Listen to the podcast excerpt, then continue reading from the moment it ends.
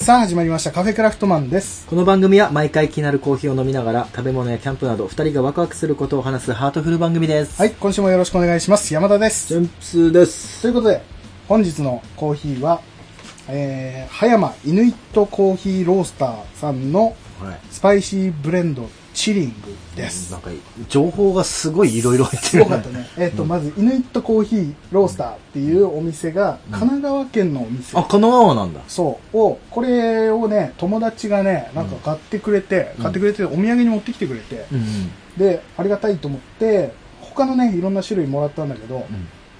あのね、全部うまくて。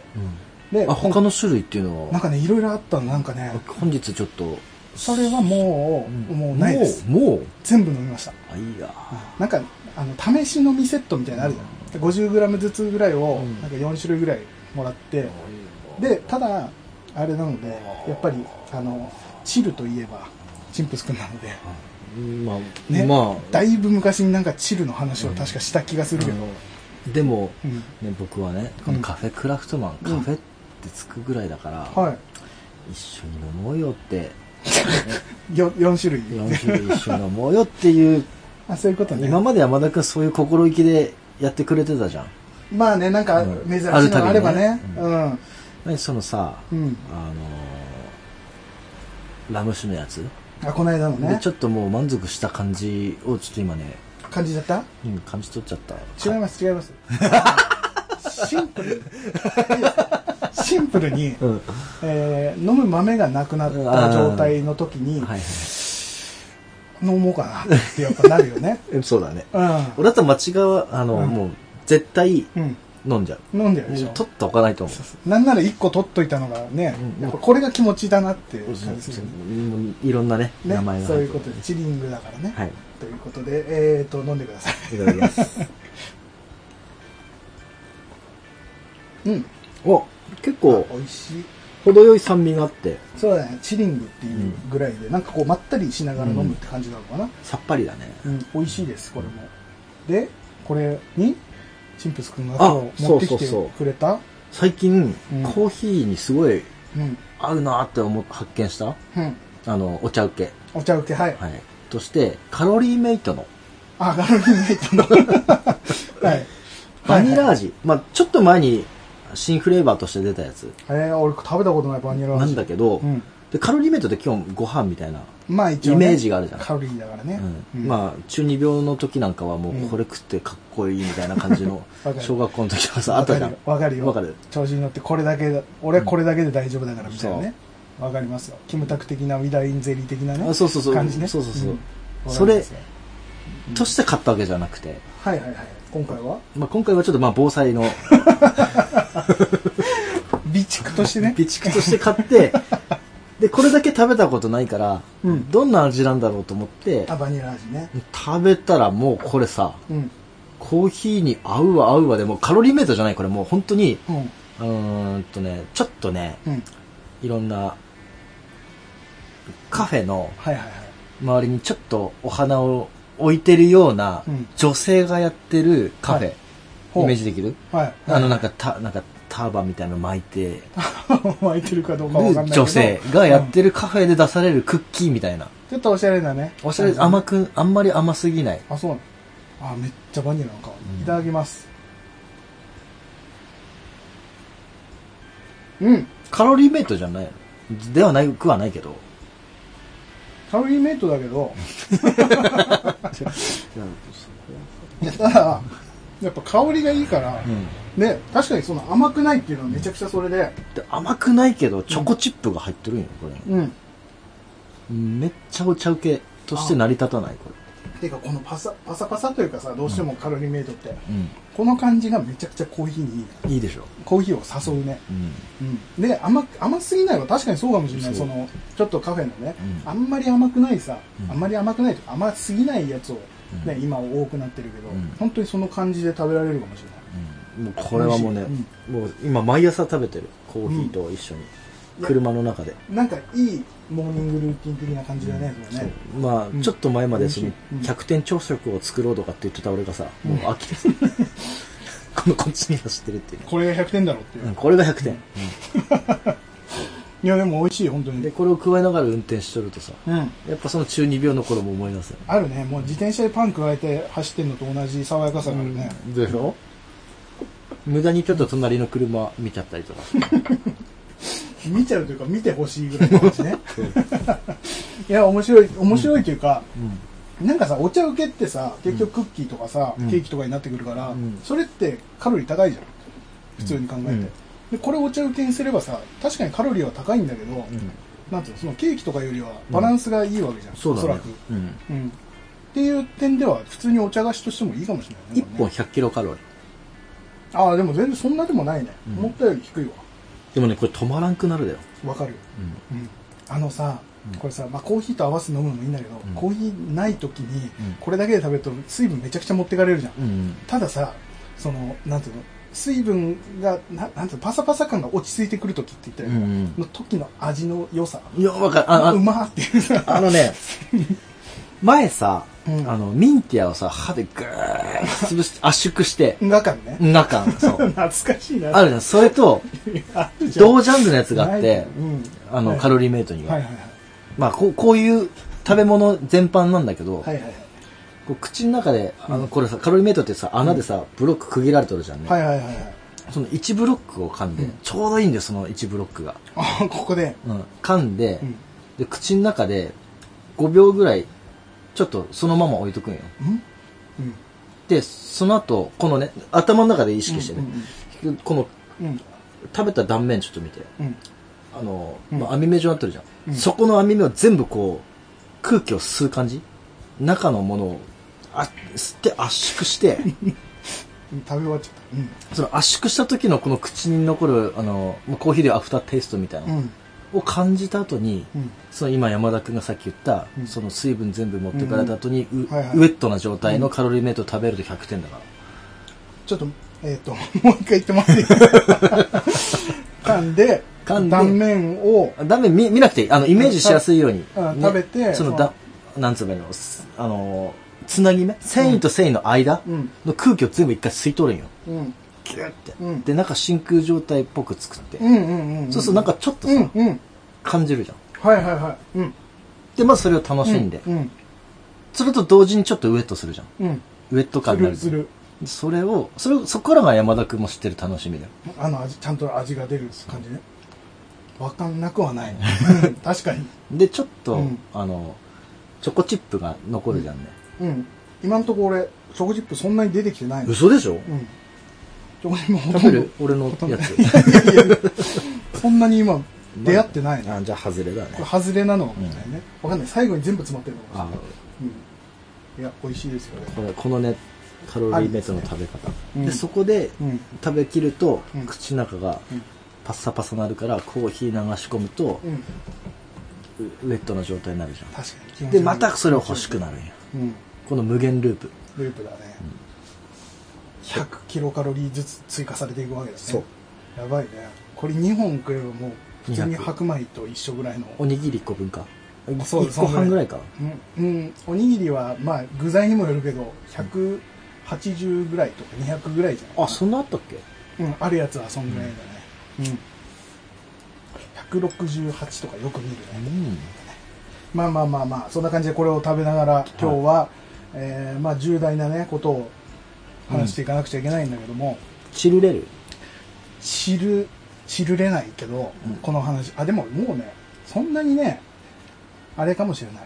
あのー頑張ってやらなくちゃいけない感じはないのもう決まったから。じゃあまったりと、まったりと。ん、散る、散り、散りながら、散りながら、うん。散りながらやりましょう。ど散ってこ。チルりながらうん。話していきましょうが、うん。いお行きましょうが。やばいなんか酔っ払ってる感じになってきたななんか。カロリーメイトで、うんそのぐらいがいいんだよ。ね、ちょっと普段ね、うん。あの収録夜中だけどうん。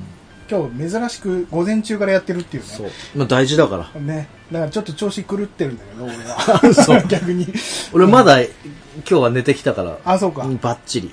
そうか、そうそうそう。まあまあまあ今回話すのは、はい。えーカフェクラが今年いっぱいで、うん。一旦こっちの、えー番組を締めて、うん。で来年2023年から一発目から、えー別番組として、えー新たにねカレークラやり始めますよと。まあちょっと配信だったりそういうことの、えーもろもろ、えー新しくするということで。うん。で、そっちの番組の名前をどうしようかっていう話だったんだけど、で、前回とかかな、前回というか、まあ、前回収録の時に話したので、なんかその、名前を決める回を取っていかないとね、みたいな話したんだけど、うん。結局、それを、多分それを取ると、ずるずるとね、うんどうしよう、ああしよそうだう、がね。、ずるずるいっちゃうから、もうクリエイティブな我々はもういろんな名前が出てくるからね。もう何時間かかるか分かんないから。うんということで、えー決めましたっていうことだね。もうあ、あらかじめもう決めちゃって、それを、まあ、どういう経緯でというか、どういうふうな意味があってとかっていうのを今回ちょっと話そうかなとうん。思います。はい。ということで、えー次の番組名はい。は、えーいいですか？あ、そういうスタンスでいきますか？うんいや、さらっとでいい。全然さらっとでいい。はい。うんえっ、と、カフェクラローストはい。っていう名前に決定しました。まあ、ここまでね、先ほどクリエイティブなとかっていうふうに言ってたけど、うんめちゃくちゃドストレートな名前で。そうだね。うん。あの、あんまりこう、気をてらったものもなく、うん。うんまあ、誰もが、カフェクラを聞いてる人だったら、うん誰もが、なんか思い浮かべた何個かに出てくんじゃないかなぐらいの、ふわっとした、うん感じで。えでもそのストレートさがね、うん我々の器用さだから。そうそう、わかりやすいっていうところと、うん、っていうところでカフェクラローストに決まりました。はい。で、そこまでにも一応候補をちょこちょこ上げてはいたのが、うん。まあ似たようなやつだと、カフェクラドリップとか、カフェクラ EX とかね。そんなにあったっけ？カフェクラ EX とか、うんえーカフェクラ2カップうん。とか、えーカフェクラ、えーおかわりとか、隣の席のカフェクラ俺それ好きなんだよ。とかね、そ隣の席のカフェクラとうんか、あと、なんかそんなの、カフェクラブルボンとか、うんなんかいろいろ出した中で、まあ、カフェクラローストいいんじゃないかという話で、うんえー、いきました。そのね、うんローストとか、うん。いろんなブルボンとか、うん。二人の、あ、隣のカフェクラとかさそうそうそう。隣のカフェクラじゃない、隣の席ののカフェクラフトマン。とかね、いろいろ、まあこういう意味合いがあって。まあこういうふうな名前だとかっていうのが、うんまあね、プレゼンししてもらって、はい。その上で、なぜ、うん。ローストになったのうんか。うん。まあなんか、カフェク、まあね、いろいろ出した中で一番わかりやすく説明できそうなのは、うんまあ隣の席のカフェクラフトマンっていうのは、もうこの番組をもともと始めたうんきっかけが、カフェの、まあ隅の方で男二人が喋ってて、あ男二人じゃない、おじさん二人が。あれ？野郎二人って最初言ってたんだよ。あ確かにあー、もうおじさん二人にななったけど、でももともとおじさんだからおじさんでいいじゃん。は いまあ二人が話してるのを、ちょっとこう、ね、隣の席とかで、こう聞こえてきてる感じのイメージで話していくみたいな、うん。うん。なんかそういう風な番組のね、もともとのコンセプトがあったから、そこから、まあ隣の席のカフェクラフトマンっていう、好きだなぁ、うん。俺それ。この名前もいいんだけどね、なんかね、うん。っていうところもあって、その名前、まあ一番わかりやすいところで言うとね、うん。そういったものがいいんじゃないかって候補に上がったのと、うん。あと、えー、2カップカフェクラっていうのを考えたのが、えー、2カップっていうのは、まあ、カフェクラフトマンの、まあ、2つ目の番組っていう形で、まあ、2杯目みたいな2カップっていう、うん。2つ目のカップっていう意味でのものもあるし、うん。毎回2人でこうカップを付け合わせて、え俺とチンプス君でこう飲みながら話すっていうところでの2カップっていうのも、えー一緒にかかってるというか、あと、 Life Goes On ね。 Life Goes On、うんどういうことですか？2Pac です。Dragon Ash が出てきたな。Life Goes On。まあまあまあまあ、うんそういう風なところで2カップカフェクラっうん。ていうね。うん、なんか2カップカフェクラっていうと毎回なんか俺プリキュア思い出してしまう。なんとかかんとかプリキュアっていうなんか名前があった気するんだよね。うんうんまあまあまあ、もう一応候補としてはあるんですけど、あとはカフェクラドリップ。うんここね。これね、むずいところで、カフェクラローストとカフェクラドリップ。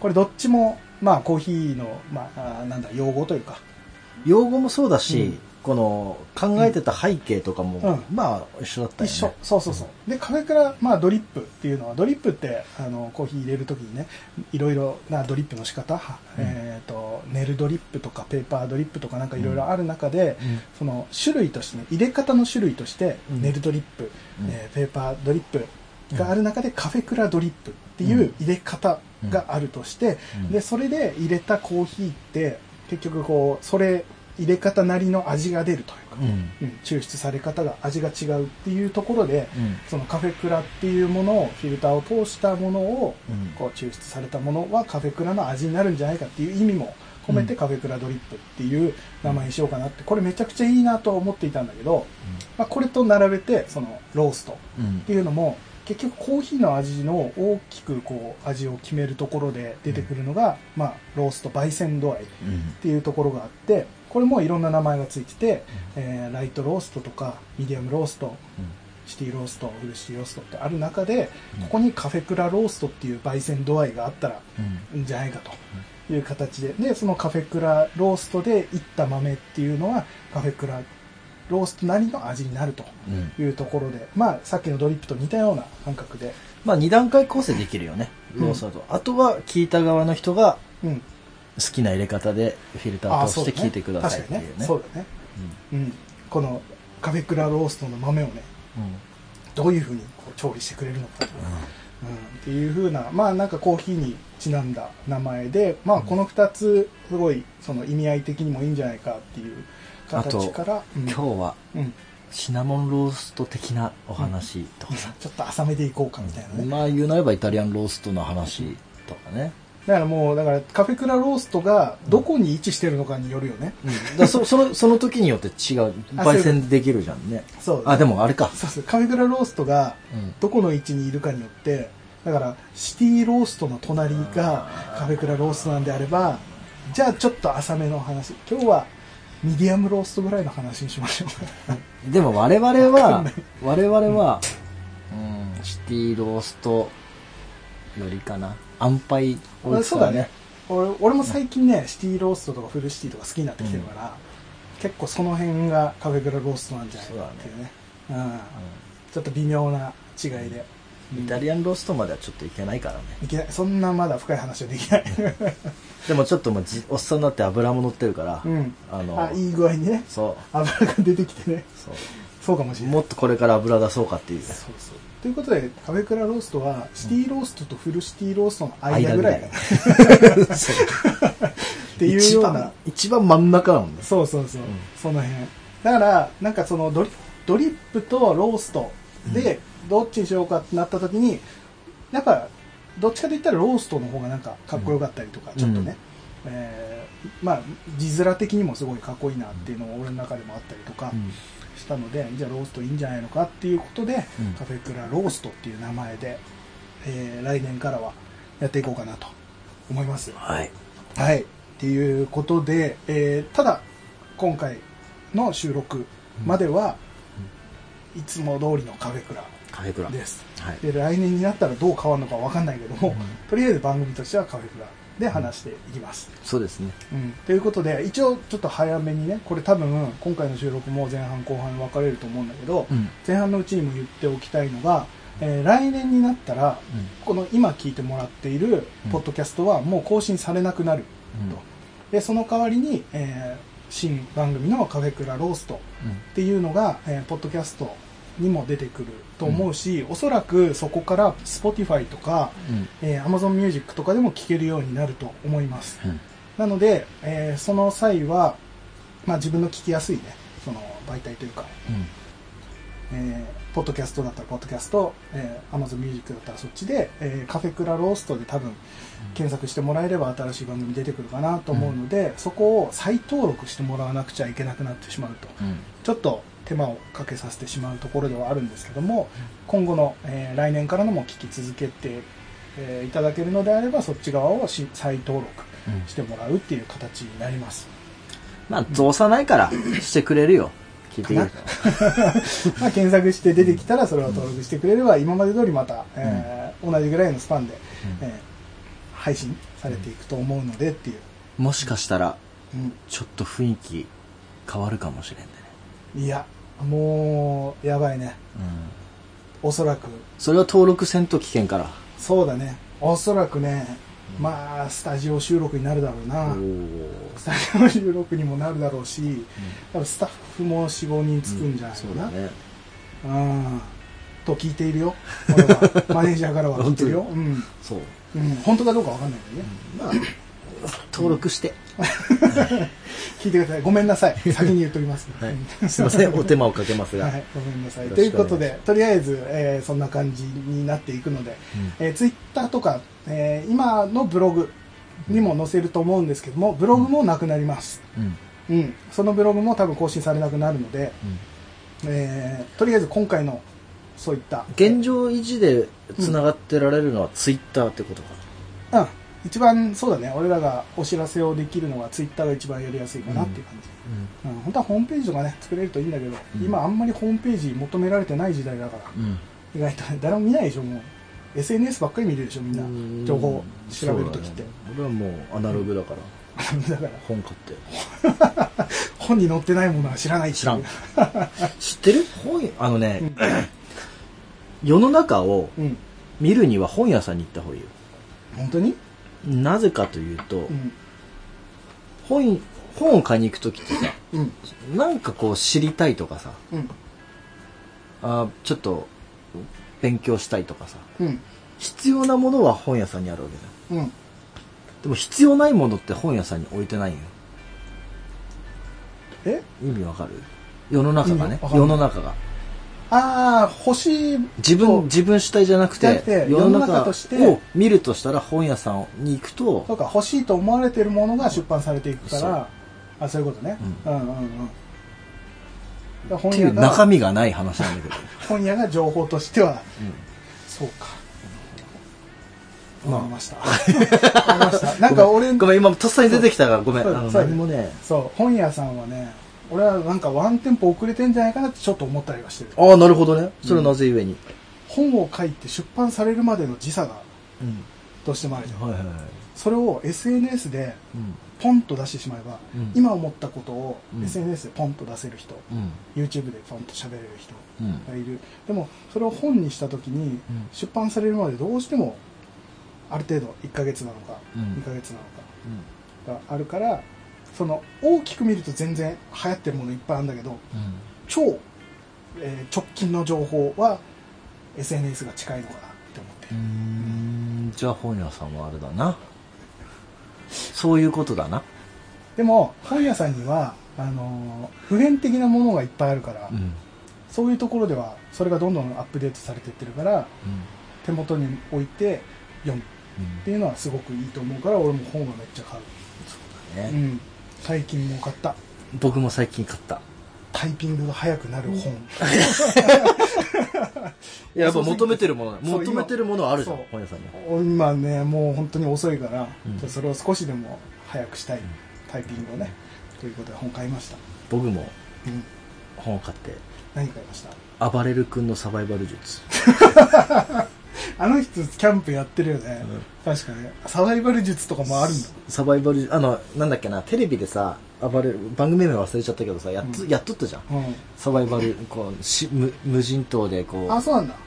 うそれの集めた本みたいな。っへえあ面白そうだ。ていうのは防災系の本を俺探してたの。うん。避難する時とか応急処置とか。うん。であの、まあ、ある程度ねその、うん。自衛隊がうん。やる防災のとかさ、はいはいはいはい、うん。あのなんだ？ネイビーシールズがこうやる防災のとかなんか刺された時の対処法とかさ、そんなあるんだ。とかまあそういうのね、うん。あのが見れてたんだけど、うん。それだけうん。ビンビニールに閉じられて中身が全くわからんかったわけよ、最近多いねでもね、うん。閉じられてるのね。うん。で他のはまあある程度パーってうん。あちょっと俺が求めてるのとは違うと思って、うん。でそれもう袋に入って見れんからさ、うん。もう買わんことには見れんじゃん。そうだね。でまず一旦これを買おうと思って。もしかしたらそこに自分が求めてるものがね、あるかもしれないからね中にね、1割だった。確かあ1割は。でもあればあったからよかった、ああそうなんだ、うん。えー、暴れる君ね。暴れる君一時期 YouTube 広告でめっちゃ出てきてあそうなんだ「どうもアバです」って言ってた。アバですって何回か言ってたね。あばれあれだけ覚えてすぐスキップするんだけど、うん。うん。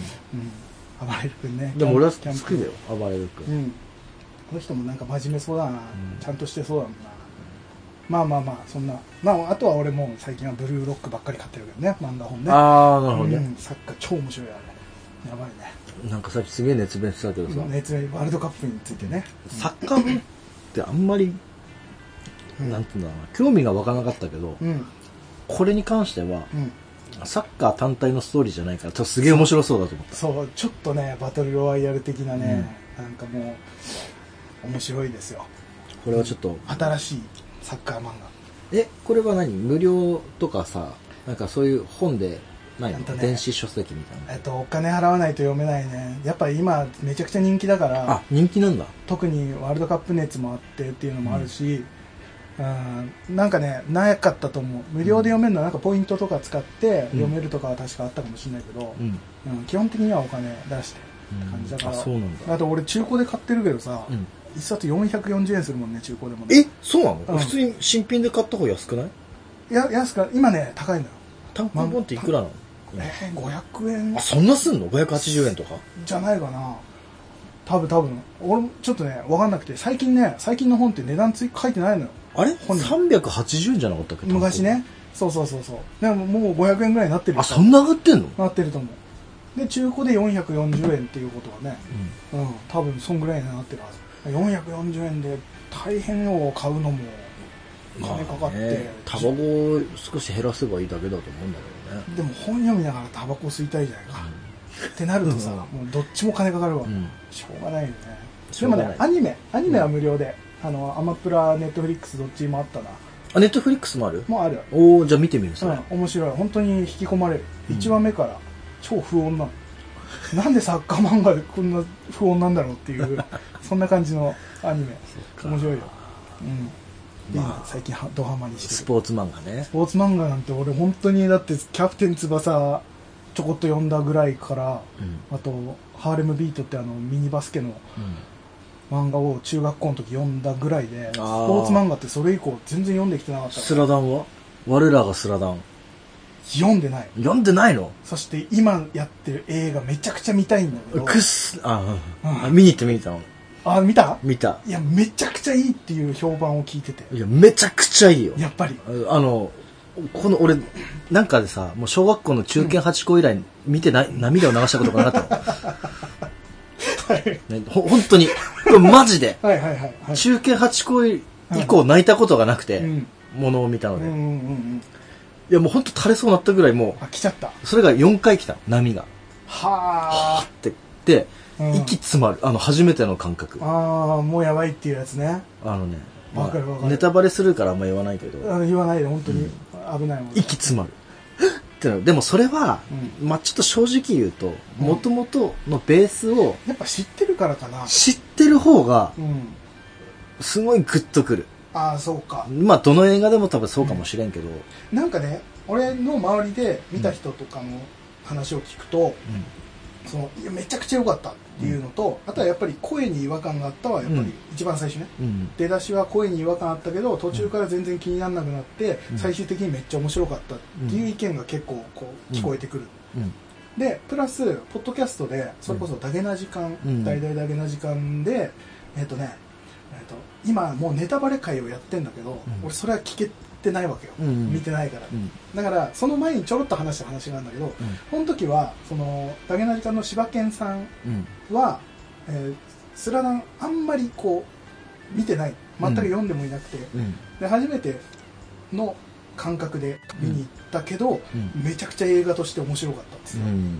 であの相方の岡代さんはうん「えー、とスラムダンク好きでうん。で見に行ってめちゃくちゃ良かったってとこまでは俺聞いたんだけど、うんだからこうでしかもあれはなんか、えー、と完全に「スラムダンク全部知ってる人うん。よりももしかしたらうん。ふんわりちょっと覚えてる。設定とかうん。なんとなく覚えてる人が見に行くぐらいがすごいベストなんじゃないかみたいなうん。ことを言ってたりとかして、それは、うん、まあ、その視点でも見れる。どっちかっていうと。うん。でもぼ僕個人的には、はいはいはい。やっぱその。そこを詳しくちょっと見たかったとか。ああそういうストーリーがあってこれなんだとかああそういう感じもあるのね。そう。あー。付箋回収ってわけじゃないけど、まああの時の答えを教えてくれるような。的な。そうそう。えこの時へ宮城と誰々は。うん、こんな感じだこんこの時にもうすでに何がしだったんだみたいな。ごめんスーパーネタバレになるから。そういうね。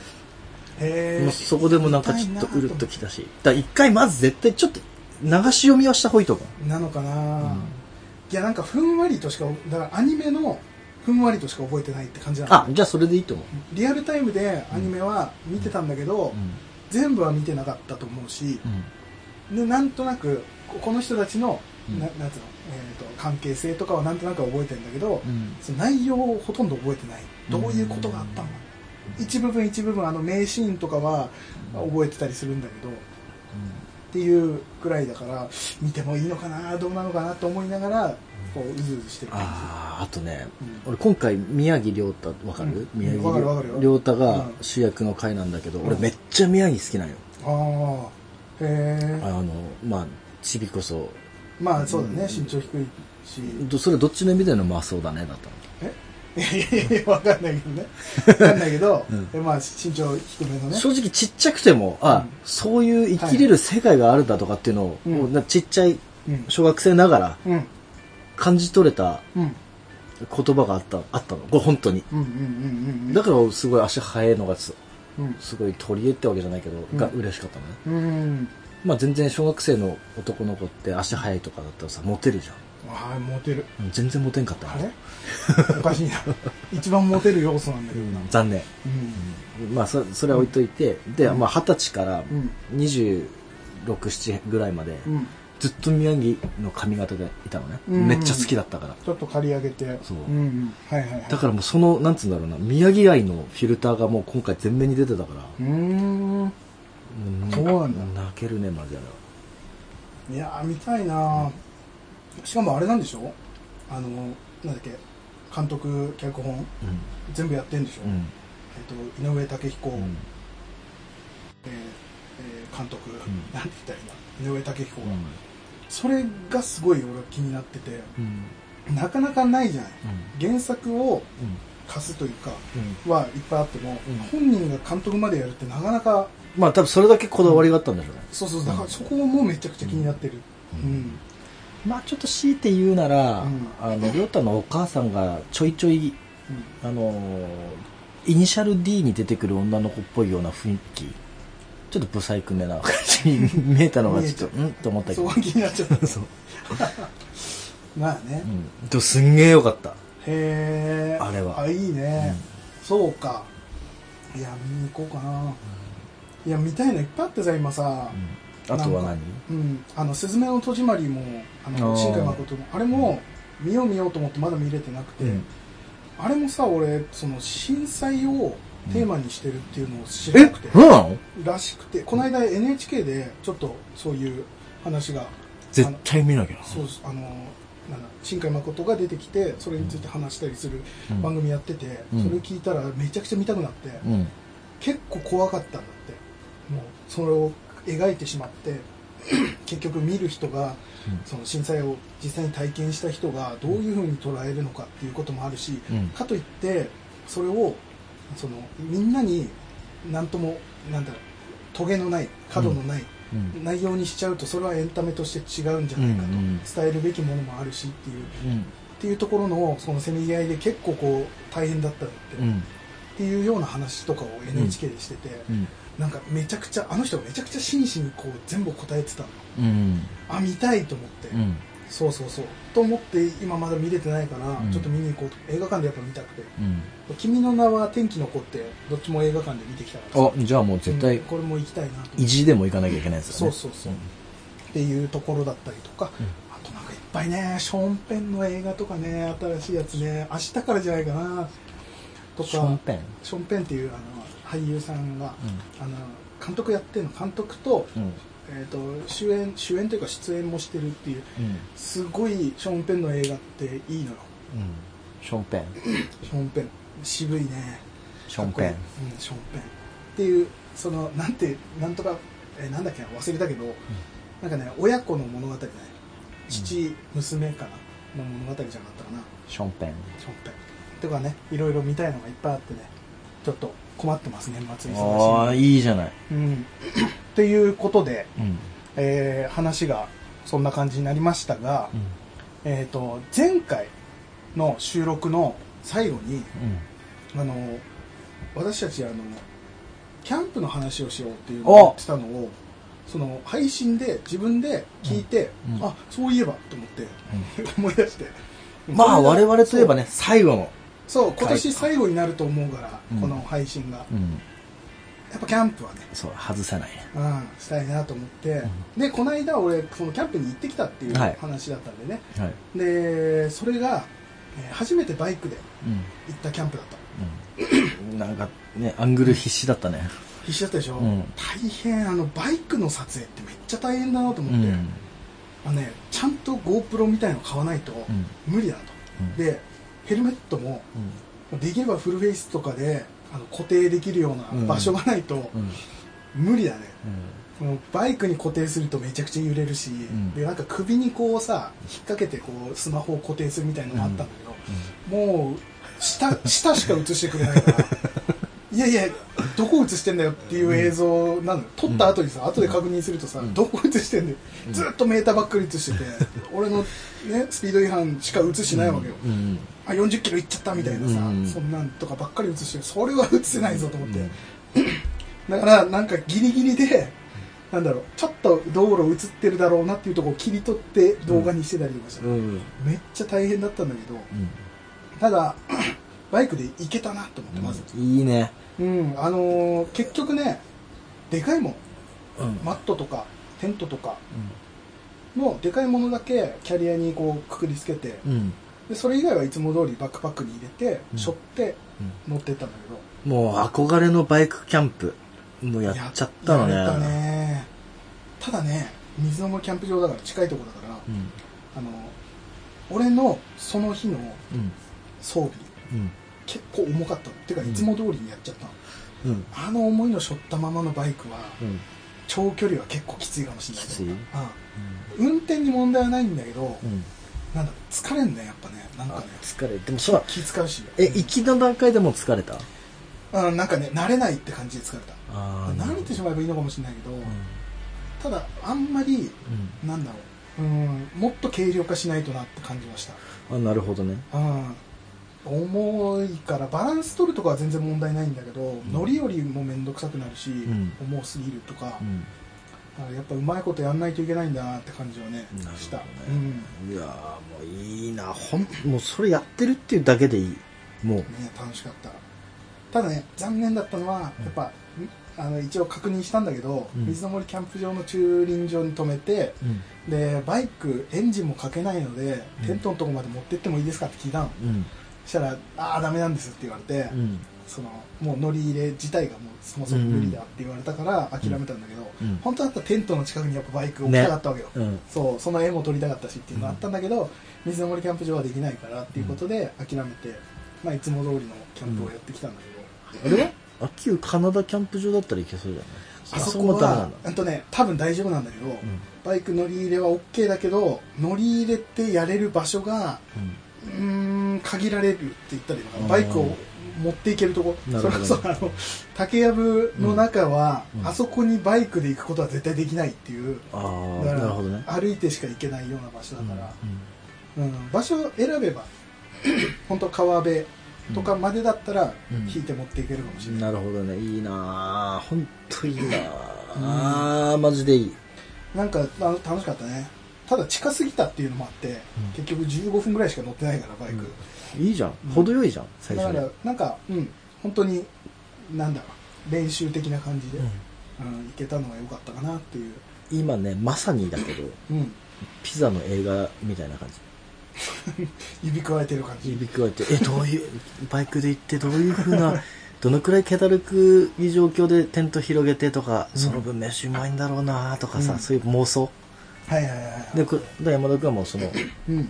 鉄なんつうの？柵の、ま、柵からさこう見下してるような感じだよね。映画の中でもね、うん。ピザの中でもね。すごい楽しそうに喋ってるけどさ。楽楽しかったもんな、なんかただねもうキャンプが、うん。キャンプ楽しかったの。うん。で撮影するじゃん。うん。撮影がもうなんで一通りもう撮ってしまったというか今まででうんうん。やることが、うんな目新しいことが全然ないわけよ、うん。動画自体。うん。あこれは動画があんま楽しくないぞって思ってきちゃった。あのなんていうの？撮りたい絵とか、うん。なんかこういうの撮ってみたいとかっていうのが、うん。やっぱなくなってくるというかさ、うん。やっぱ新しいギア買ったわけでもないし、うん。っていうのがなってきたのはちょっとああ危険だなと思っててまあバイクっていうところでは面白いところはある。でもいいんじゃない？だって普段のそのキャンプを楽しんでるのがメインでしそうそうそれプラス俺動画を撮るっていうのも楽しみたいから。ょじゃああれか。テーマがうんいつもと同じになってるってなんか同じになっちゃって、ん。撮ってる時にすごい思った。うん。ああこれ前撮ったなとか、うん。同じだなっていうのとかになってきちゃっててそこの面白さなんか欲しいなって思って、ああなるほどね。うん。今回はちょっとなんか木をめちゃくちゃ下の方からこう撮るとかっていうのをやったりとか なんかいろいろやってはみたんだけど、うんなんかねこうしっくりこなくてね、うん。なんかやっぱ新しいことしないとなって感じはした。楽しみたいなそっちでも、なるうん、そのなんだブッシュクラフトでもうん。何でもいいんだけど、うん。ちょっとなんかまた新しいことやるただ飯作って食べてうん。終わりっていうのも、うん。まあそれにしてもあれだけどねパスタも今回ペンネを作ってみたりとかいろいろそのカフェラテをミルクフォーマー持ってって泡立てて、ミルク泡立てて。持ってったんだ。そうそうそう、へえとかそれは重くなるわ。はやってみたんだけど、うんうん、ただもうちょっとなんかやりたいっていう感じにはなっちゃういいね。そういう欲求はそうそうそう。水のごとく沸かせないと。ただあれあのナレーションスタイうん。ルあれどうだった？やってんだけど、うん。ナレーションスタイルは本当メリットデメリットあってうん。メリットとしては、うん。あの撮影する時うん。現地でうん。喋んなくていいっていうのはうん。楽なの。うん。周り気にしないし、うん。うん、いいんだけどあのデメリット。あ違う違う。メリットとしてはそうそうだね。そこは気にしなくていいし、うん。あとんあのナレーションスタイルだと、ん。音が安定するわけよ。喋りが、現地でさスマホのカメラだけで撮っちゃうと、うん。音が全然拾ってもらえなかったりとか、うん。っていうのもあるからそこはかなりメリットかなと、うん。ナレーションの方がうん。すごい聞き取りやすいだろうなって喋ってることとかうん。とは思ったんだけど、デメリットとしては大変ナレーション。ああなるほどね。後から入れるのが大変。うん。普通の編集って、うん。まあ、スマホでやったりするけどスマホでこうずっとやってれば一応ねその素材を組み合わせていろんな色合い変えたりとかして、うん。そこで完了してたものがうん。一回この動画作った後にナレーションの工程が入ってくるから、うん。それを別でその動画を見ながらここに合わせたうん。喋りを入れなくちゃいけないわけじゃん。うんほとんどアドリブではあるんだけど、うん。ある程度ここの間に入れたい話みたいなのはあるから、うん。それを収めるのがむずい。噛んだら取り直しだし。あそっか。そうそうそうそう。そうか。の難しさがあってうん。あのウィンピージジイさんね、うん。YouTuber のジジイ。うん。すげえなって思ったね。あの人もずれてるけど、でもあれは味になってるからいいんだけど。さ、とか俺はもうあれねあの徳井さんチュートリアルの徳井さんの、あのイメージで。ずっとやっスタイルで。うん。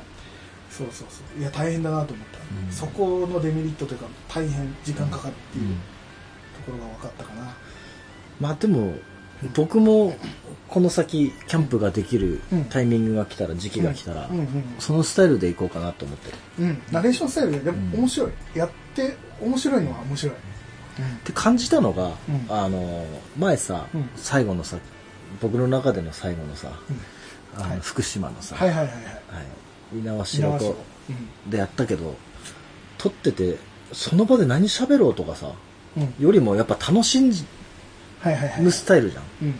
で撮るのも忘れるぐらいだから、そうだね、うん。だってもうずっと定点で撮り続けて後で入れる方がどっちも楽しめるんじゃないかって思ったからそのスタイルで次行こうかなと思ってたんだけど、うん、その場でね喋るとかになるとやっぱいろいろあのそこにプラスなんていうの時間がかかることがいっぱいあるから、キャンプやって撮った後に一回見直すとかさ、うん。うんあの聞き返さないといけないとかっていうのが出てくるからうん。面倒なのよ、だからその場はもう音気にしないでその焚き火の音とかだけで撮って後から声入れるの方がうん。そのキャンプ自体はすごい楽しめる。なるほどね。うん。やりやすい、うん、いいね。後の編集がめっちゃめんどくさくなるっていう。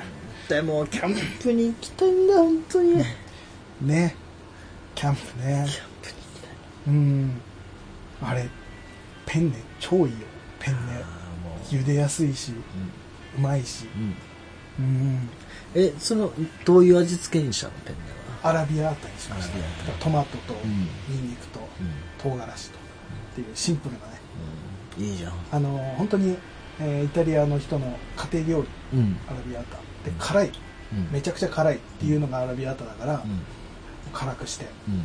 でその残ったやつ夜のうちに全部食べなかったから、残ったやつを次の日にペンネアラビアータをホットサンドにして食べるとか、いいね。辛いホットサンドってあんまないじゃん。やったことなかったから、うん、うん、え直でホットサンドにしたの？中身はそれだけ？それとチーズ。を入れて、絶対あるよね。絶対うまいやつ、うまかった。うんっていう感じでね。あとね魚肉。ソああ来た魚肉ソーセージを買って持ってって、うん。これをうん。焚き火の直火でね焼いて食ったらうん。これ燻製されてうまいでしょ絶対と思って、うん。だってもうそのものがさうん。魚肉ソーセージなんてそのまま食べればうまいわけ。そうだね。これ燻製されたらうまくないわけないじゃん。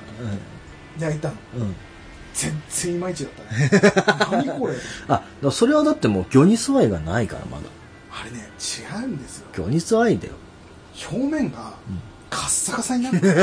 なんかあもう燻製か。焼くじゃないもんね。カッサカサになるの。うん水分なくなるのよ表面が、うん。食べた時に、ん。なんて言うんだろうね。もっさもさ？なんかね全然なんか美味しくないの、うん、中の方はちゃんと魚肉ソーセージに味するんだけど、ん。表面カッサカサで燻製されてて。あの雰囲気わかるよ。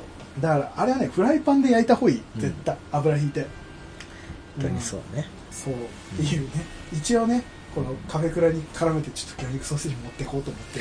買ってったその愛好きよ いやー普通に食べた方がうまいあれはまあちょっとねいろいろキャンプの時の構想がありすぎてもうなんかもうどうしていいか分かんなくなってきてる現状だからさ。でもあれでしょもうキャンプの構想の流れでさ、やっぱこう備蓄の構想に変わってって今めっちゃそっちがそうそう。楽しくなっあのできるのがもうそれしかないから今。て そこの楽しみが大きくなってるねうん、うん。た最高。で今はいはい。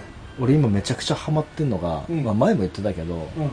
あの救急箱ファーストエイドキットを作ろうの回になってはい。前山田君さ、うん。あのポイズンリムーバー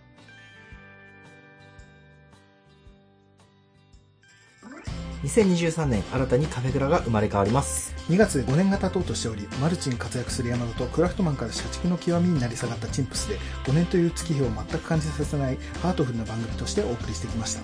しかし今のやりづらい配信方法に嫌気がさした山田が新しく楽な方法を見つけました。実直で真面目な番組を長く続けるためにも意識の高い質実冒険な2人は新たに番組を作ることを決め大きな一歩を踏み出すことになりました現在聞いていただいているリスナーさんには再登録などお手間を取らせてしまいますがどうか新しい番組を温かいお耳で聞いていただけると幸いです。詳しくは Twitter ブログなどで報告してまいります。今後ともカフェクラをよろしくお願いします。